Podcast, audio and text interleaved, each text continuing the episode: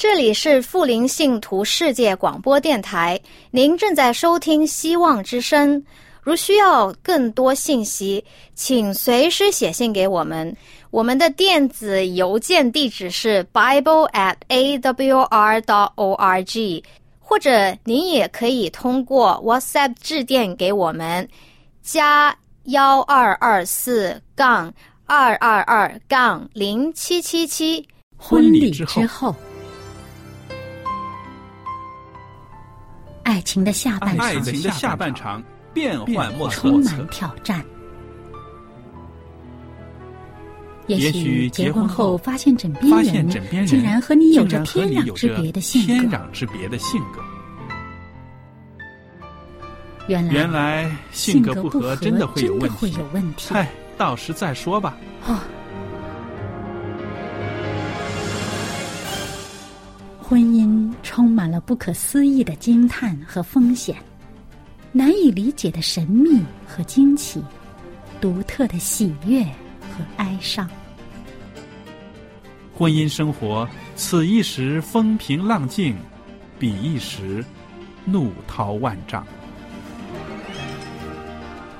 幸福的婚姻不是没有冲突的，而是有能力解决冲突。两个人总比一个人好，因为二人劳碌同得美好的果效。夫妻夫妻一起承受生命之恩的，爱到永远，爱到永远，爱到永远。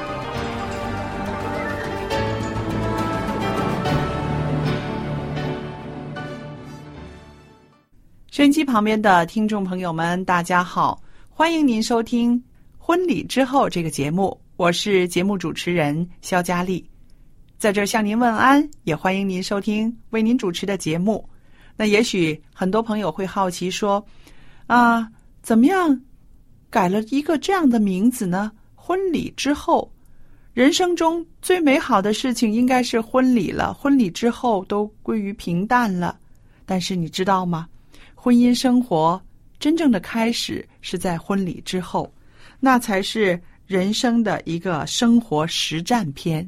真的是有战争、有和平，都在这个婚姻的生活里面。那婚礼之后呢？我是想把听众朋友们带到现实生活中，让我们也常常都按着我们在婚礼上的誓言来生活，在亲友面前，在上帝面前，还有在好多嘉宾面前，新郎新娘都会说。我愿意嫁你为夫，我愿意娶你为妻。从今之后，无论是健康或者是疾病，富裕或者是贫穷，逆境或者是顺境，我都愿意遵守誓言，爱你、照顾你、保护你，直到死才能够使我们分离。哇，这个誓言好美！发这个誓好像很容易啊，说一说，但是真正的做到，无论贫富，无论。顺逆，无论健康疾病，都愿意守着你、爱你呢，就真的是不容易了。不要说人生中这么大的事儿，有的时候啊，就真是争吵啊，也可以使两个本来两情相悦的人分手了。是的，其实夫妻之间总会有冲突，在这个结婚誓言里面没有说到没有冲突，对不对？冲突会有的。我们要学习的是怎么样解决冲突，你说是不是呢？那还有呢？节目的后半部分呢，我也会跟大家一块儿翻开圣经，我们要从圣经的人物撒来的身上学习怎么样等候神。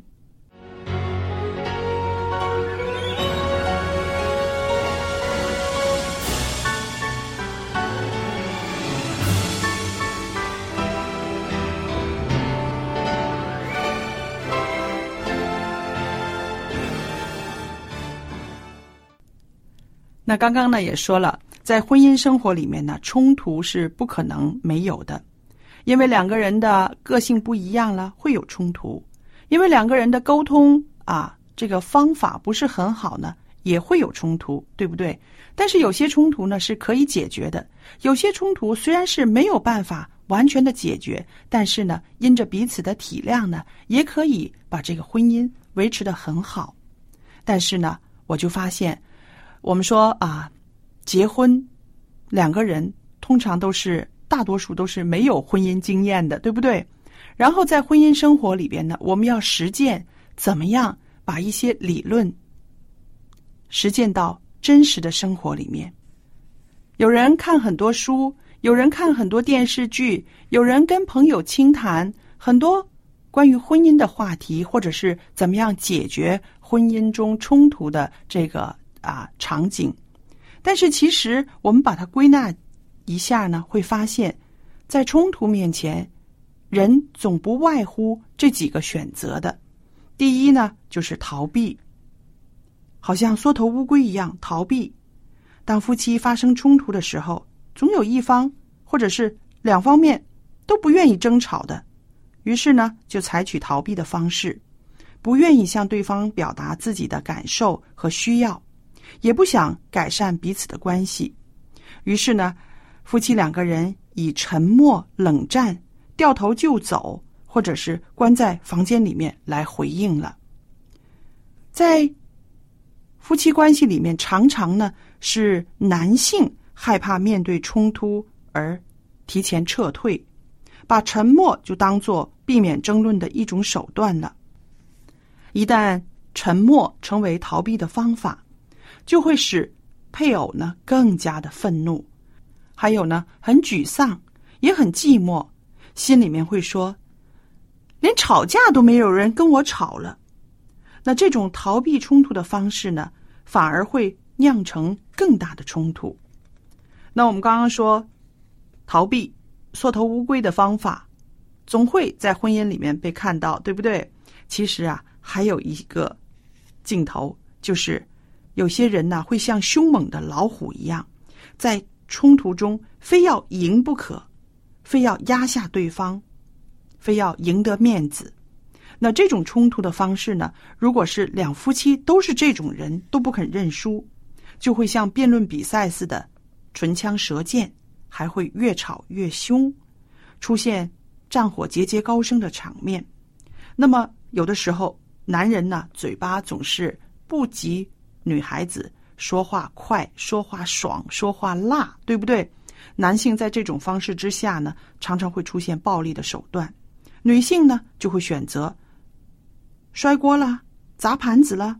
那这种争到你死我活不可的心态呢，最后通常都是以悲剧收场的。当然，在冲突里面，也有些人呢会选择退让。呃，有一种动物可以代表。这个行为退让的行为呢，就好像嗯臭鼠一样，啊，在亚洲好像比较少，但是呃，在美国啊，在西方呢，人们会常常看到臭鼠，它会喷出非常浓烈熏人的臭味儿，让人呢在它附近没有办法忍受。臭鼠自卫的时候呢，通常会这样子的。那夫妻之间只为了一些芝麻绿豆的小事而发生严重的争执，这种冲突呢，常常是以彼此控告、批评、责备、翻陈年老账的方式出现。因为拒绝饶恕，心里面呢总是充满了怨恨、苦毒，因此啊，常常不断的在对方的伤口上撒盐。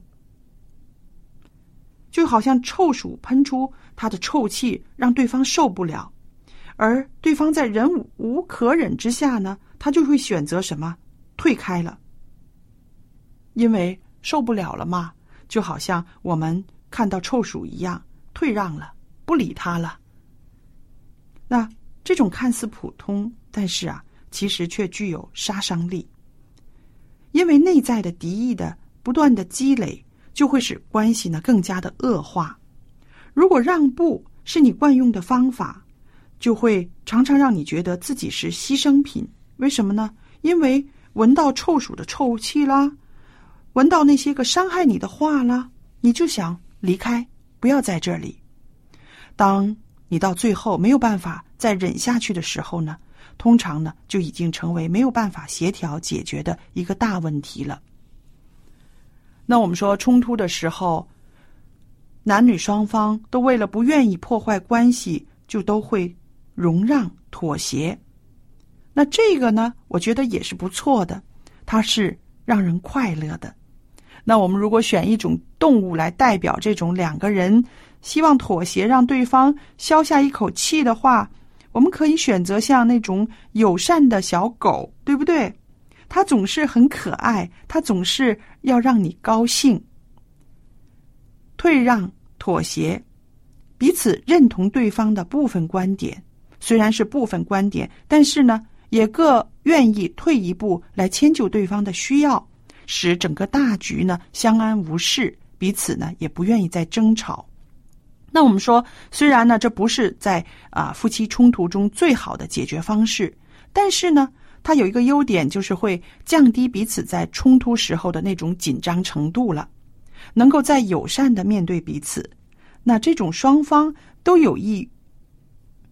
都愿意维持关系的和谐，表面上呢是可以暂时解决夫妻的冲突。当然，在深层次的，在事实上呢，始终都没有在另安排时间讨论这个冲突的问题，也没有在留意彼此的想法来达成共识。那么，真正引起冲突的问题呢，好像没有解决哦。以后的日子里面。可能还会以不同形式的这个冲突呢，再浮现出来了。因此，我们说，如果有人总是妥协，对方呢就很难知道他们的真正的看法和感受。说不定夫妻两个人都在暗地里把对方呢恨得要命，但是没有说出来。所以我们说，其实解决问题最终的一个。终极的目标呢，是要彼此的能够了解到对方在想什么，然后他的想法和我的想法之间有多大的距离呢？而这个距离，我们是不是可以跨过去呢？这些进一步的做这种协调呢，才能够真正的解决夫妻之间的冲突。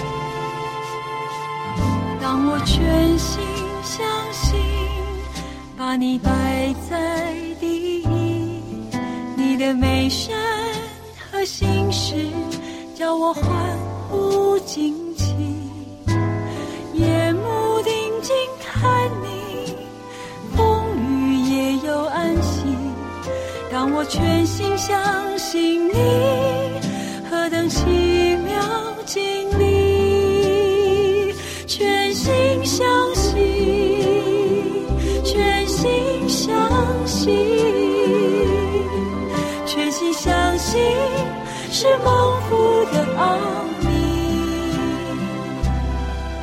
你们有智慧你们有能力当我全心相信和等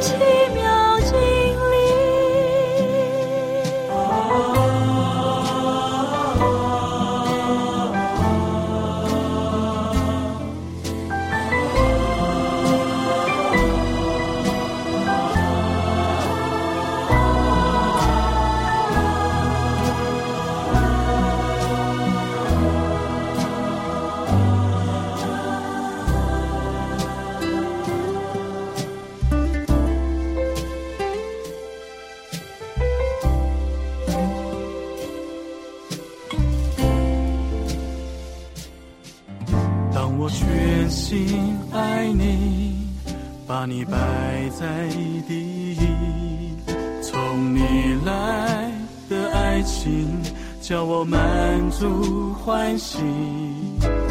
不再四处寻觅，靠近你的怀里。当我全心爱你，何等甜蜜经历！全心爱你，全心爱你，全心爱你，是蒙福的奥秘。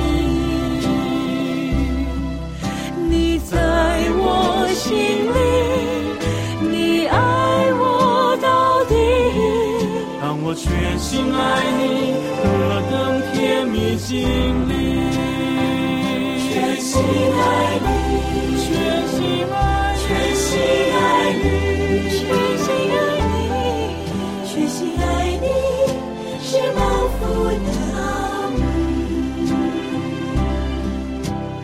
在我心里，你爱我到底，全心爱你，甜蜜经历。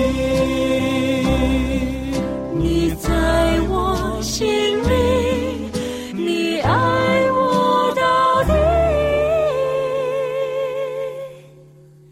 当我全心爱你，何等甜蜜经历！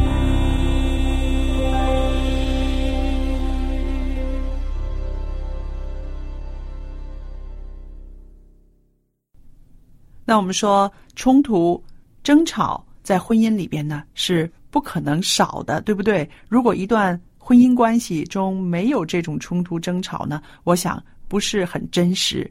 也许有，但是呢，也许这对夫妻呢，他们已经经过了、经历了那种啊争吵、冲突的阶段了。那有一些基督徒的夫妻呢，在面对冲突的时候呢，他们有一种想法，有一些啊不是很多，会以为自己的婚姻呢没有按着神的旨意而结合，于是呢就选择离婚或者是再娶。但事实上啊，生活出现问题和困难，它并不是代表就是行在上帝的旨意之外了。其实冲突可以使婚姻成长的一个健康的激素。夫妻双方呢，正是透过周而复始的矛盾争执，然后呢有谅解，有体谅，最后认识到在彼此的差异中呢，学会了了解和尊重对方，而且呢，也将接纳和体谅对方的能力呢带进两个人的关系里面。真的，夫妻间的冲突随时都可能发生。想一想，上帝创造的你和我。我们每个人都是独特的，就是因为这种独特才有差异。我们需要学会如何的面对和化解冲突，然后成功的处理冲突，不只能够建立亲密的关系，同时呢，也能够成为啊属灵的生命成长的一个途径。在以佛所书四章二十五节到三十二节这段经文很长。但是呢，这段经文呢，也可以落实到我们的婚姻的生活里面。经文说：“所以你们要弃绝谎言，个人与邻舍说实话，因为我们是互相为肢体。生气却不要犯罪，不可含怒到日落，也不可以给魔鬼留地步。从前偷窃的不要再偷，总要劳力，亲手做正经事。”便可有余分给那缺少的人。污秽的言语一句不可出口，只要随时说造就人的好话，叫听见的人得益处。不要叫神的圣灵担忧。你们原是受了他的印记，等候得赎的日子来到。一切苦毒、恼恨、愤怒、嚷闹、毁谤，并一切的恶毒，都当从你们中间除掉。并要以恩慈相待，存怜悯的心，彼此饶恕，正如神在基督里饶恕了你们一样。这段经文是保罗说明，当一个人成为基督徒之后，就要离开旧的那种生活方式，仿佛他脱去了现在已经没有用的旧衣服，不需要再穿它一样。那夫妻之间的有益处的冲突，就好像。脱去旧衣服，穿上新衣服一样，上帝能够使冲突这一个利器来塑造我们，使我们的性格更圆润，生命更真成熟。那这段经文呢，可以帮助我们学习怎么样面对冲突，而且从这个过程中彼此要得着益处。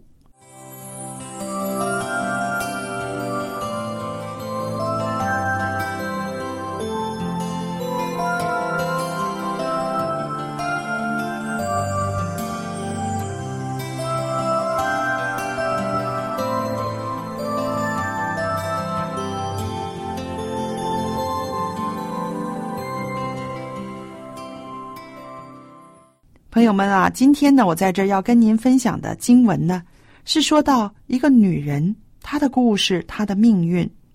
这是创世纪十六章第一节到第六节，还有二十一章的第一节、第二节。故事的主人翁说到撒来。创世纪十六章一节到六节说，亚伯兰的妻子撒来不给他生儿女，撒来有一个使女。名叫夏甲，是埃及人。撒来对亚伯兰说：“耶和华使我不能生育，求你和我的使女同房，或者我可以因他得孩子。”亚伯兰听从了撒来的话。于是亚伯兰的妻子撒来将使女夏甲给了丈夫为妾。那时亚伯兰在迦南已经住了十年。亚伯兰与夏甲同房。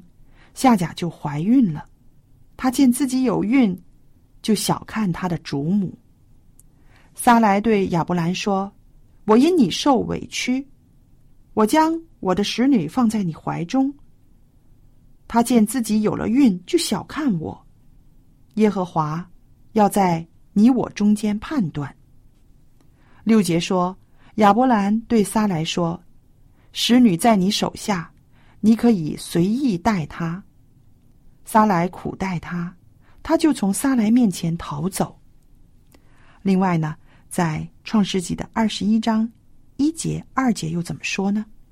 让我们来看看。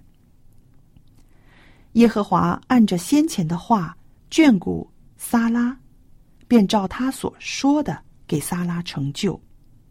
当亚伯拉罕年老的时候，撒拉怀了孕，到神所说的日期。就给亚伯拉罕生了一个儿子。朋友们，我们在这里听到，亚伯拉罕以前叫亚伯兰，撒拉以前叫撒来，他们的名字都改了。他们的人生中经历了许多的事。创世纪第十二章记载，上帝呼召亚伯兰出乌尔入迦南，并且要赐迦南。这一块丰沃的土地给他和他的后裔。那时候，亚伯兰他不明白，上帝所指的后裔是谁，因为他没有儿子。在第十五章圣经的创世纪十五章，上帝与亚伯兰立约，说明他所生的儿子才是他的后裔。日复一日，年复一年，日子是怎么样的难熬？转眼间呢，就十年了。上帝的应许可是还没有实现呢。圣经没有提及亚伯兰有什么行动，反而倒是他的妻子撒来，他可急坏了。可能他心里边想，到底是不是上帝已经忘记了？又或者是当时亚伯兰听错了呢？又或者是上帝要用其他的方法成就这件事呢？于是呢，他就提议亚伯兰和他的使女同房。好使他因为这个使女得儿子。在那个时候，古时候啊，妻子如果不能够生孩子，不能生育，配女所生的儿子呢，可以归为妻子名下，并且获得视为合法的继承人。夏甲所生的以实玛利是阿拉伯人的祖先，而后来撒来所生的以撒。是以色列的先祖。我们看这个撒来所出的主意，带来了历世历代以色列和阿拉伯人的争吵、征战。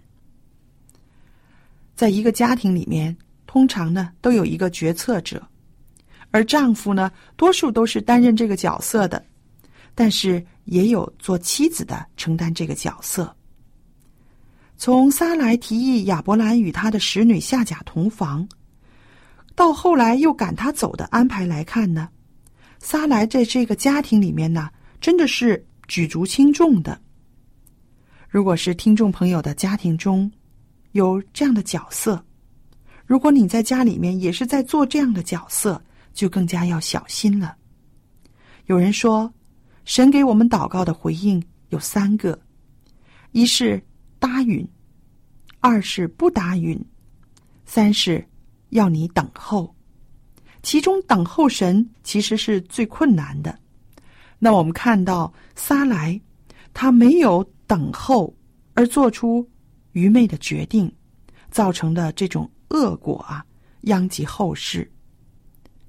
说到等候神，真的是最困难的，他也是最需要有信心的，要相信上帝的话必会成就。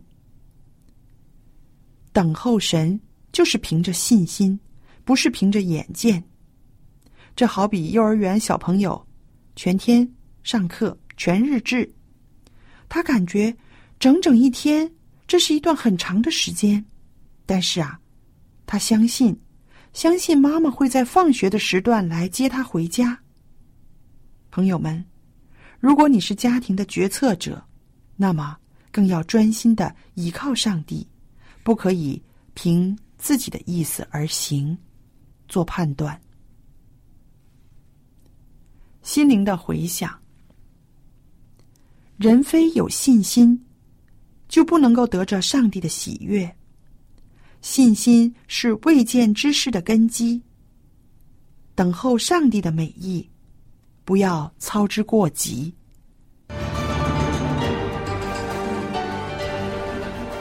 朋友们，节目又来到尾声了，很感谢您收听我们的节目。今天呢，有一本很好的书，我要送给您的。这本书的名字叫做《圣经中的妇女与我》。圣经中出现了很多妇女。这些妇女有的让我们喜爱，有的让我们惧怕。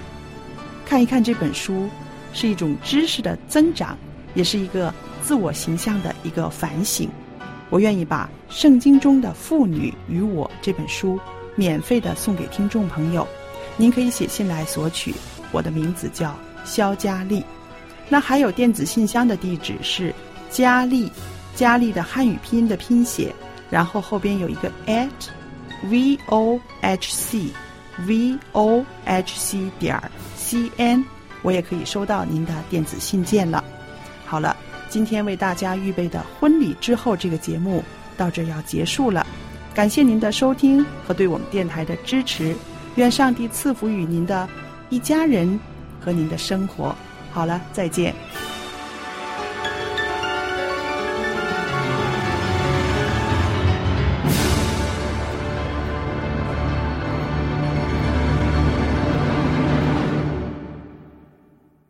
这里是富林信徒世界广播电台，您正在收听《希望之声》。如需要更多信息，请随时写信给我们。我们的电子邮件地址是 bible at a w r dot o r g，或者您也可以通过 WhatsApp 致电给我们，加幺二二四杠二二二杠零七七七。